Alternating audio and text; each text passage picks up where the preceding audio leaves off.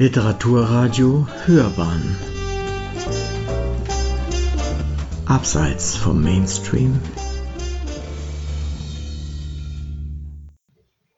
Die Geige meines Vaters Damals war sie noch in Ordnung für mich, die Welt, obwohl da draußen der mörderische Krieg wütete. Davon verstand ich noch nichts und Vater war noch bei uns.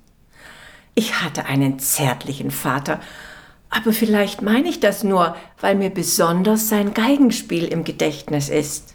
Ja, Vater spielte Geige, Mutter Klavier. Ich wusste recht früh, was Sonntag bedeutet, denn am Sonntagvormittag machten Vater und Mutter Musik. Unsere Lieben da droben im Himmel hören unsere Musik, und das mögen sie, sagte Vater immer und er holte seine Geige hervor. Sie hatte ihren festen Platz an der Seite des Klaviers. Er legte den Kasten auf den Tisch und klack, klack machte es. Die Schlösser sprangen auf und da lag sie in ihrem roten Bett, denn der Kasten war innen mit leuchtend rotem Samt ausgeschlagen. Vater nahm die Geige heraus Nein, er fing nicht sofort an zu spielen. Er sagte immer, sie muss erst gestimmt werden. Und Mutter gab den Ton am Klavier an.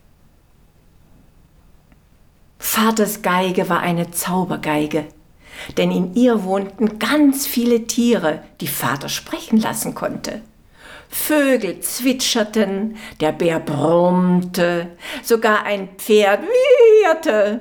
Und ganz lustig war es, wenn ein Esel Ja machte.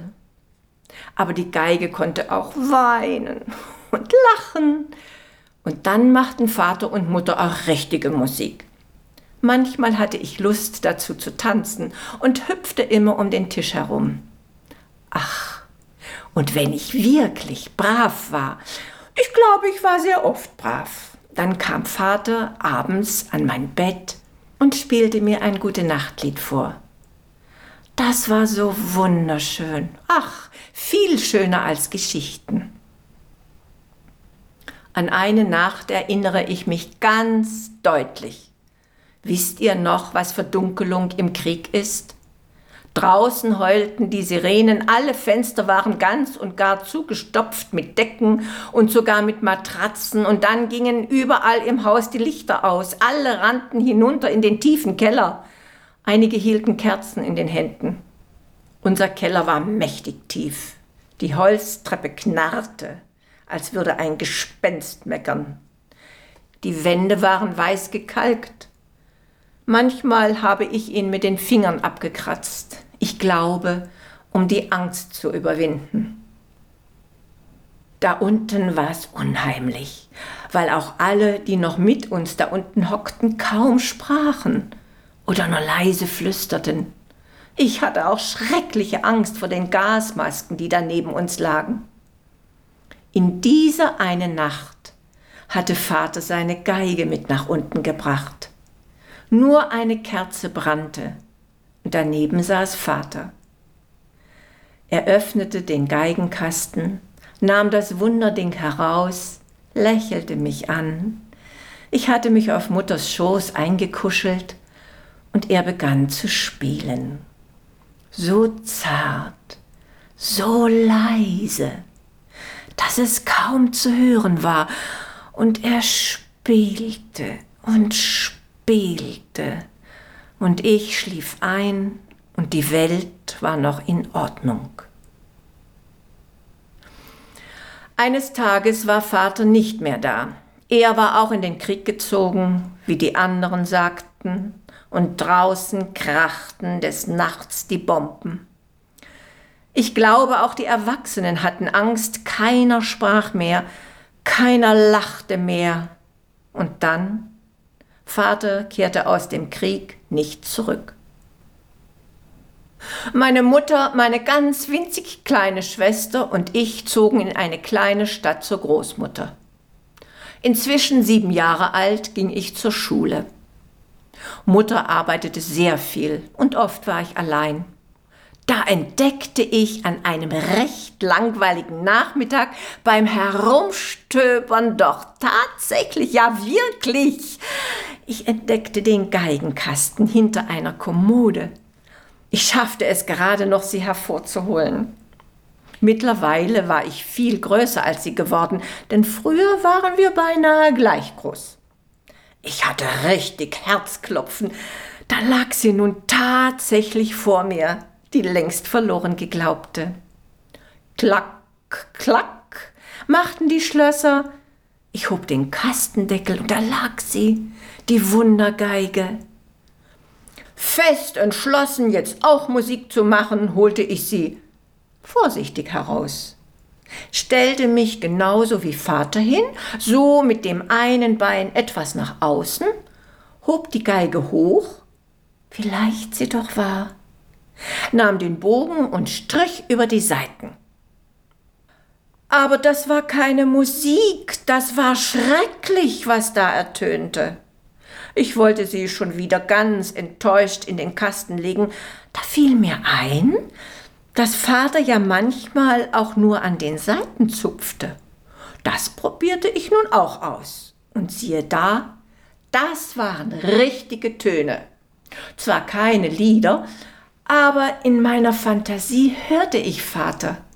Ich schloss die Augen und träumte. Sehr oft nach der Schule holte ich mir die Geige und zupfte meine Musik. Dann war die Geige plötzlich verschwunden. Mutti, wo ist die Geige? Ach, Kleines, ich musste sie zum Trödler bringen. Sie liegt jetzt in seinem Schaufenster. Du kannst sie dort sehen, wenn du zur Schule gehst.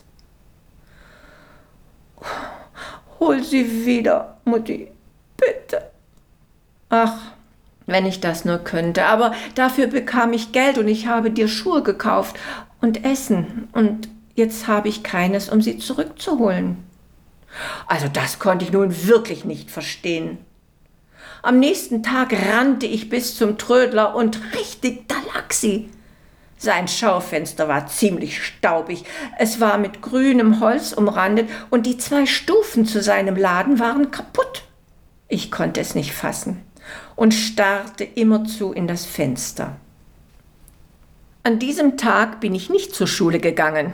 Mutter hat es zum Glück nicht erfahren.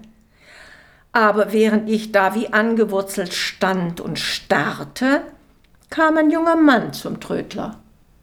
Plötzlich, als käme ein Gespenst, griff die weiße Hand des Trödlers ins Schaufenster zur Geige, packte sie, hob sie heraus aus dem Kasten und gab sie offenbar dem jungen Mann.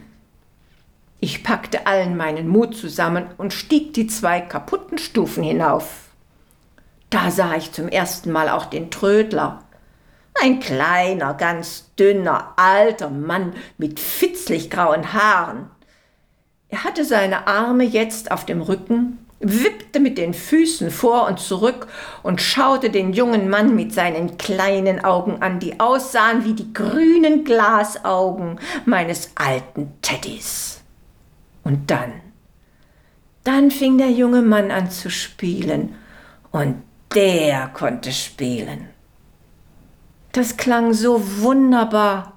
Er spielte sicher auch für seine Lieben da droben. Die mögen das ja, das hatte ich nicht vergessen. Doch dann packte mich schreckliche Angst, dass er nun die Geige mitnehmen könnte.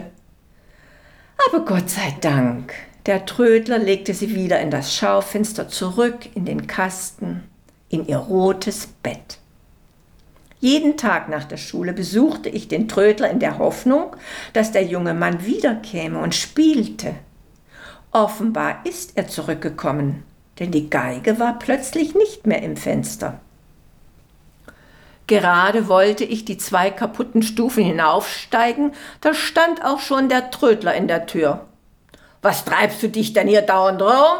Scher dich nach Hause, ich hab nix für dich. Ich fühlte ganz plötzlich einen dicken Kloß in meinem Hals und ein Rumoren in meinem Bauch, und ich konnte fast nicht sprechen. Wo, wo ist die Geige? fragte ich ganz leise, kaum hörbar. Die hat der junge Kerl jetzt endlich bezahlt und mitgenommen. Ich schaute zu ihm hinauf in seine Glasaugen und meine Knie zitterten. Ich kannte zwar das Wort Hass noch nicht, aber in meinem Bauch, da spürte ich es. Heute ist es ein vergessener Schmerz.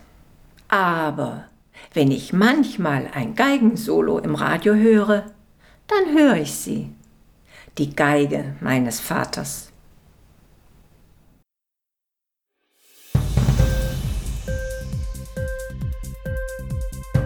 Hat dir die Sendung gefallen? Literatur pur, ja, das sind wir. Natürlich auch als Podcast.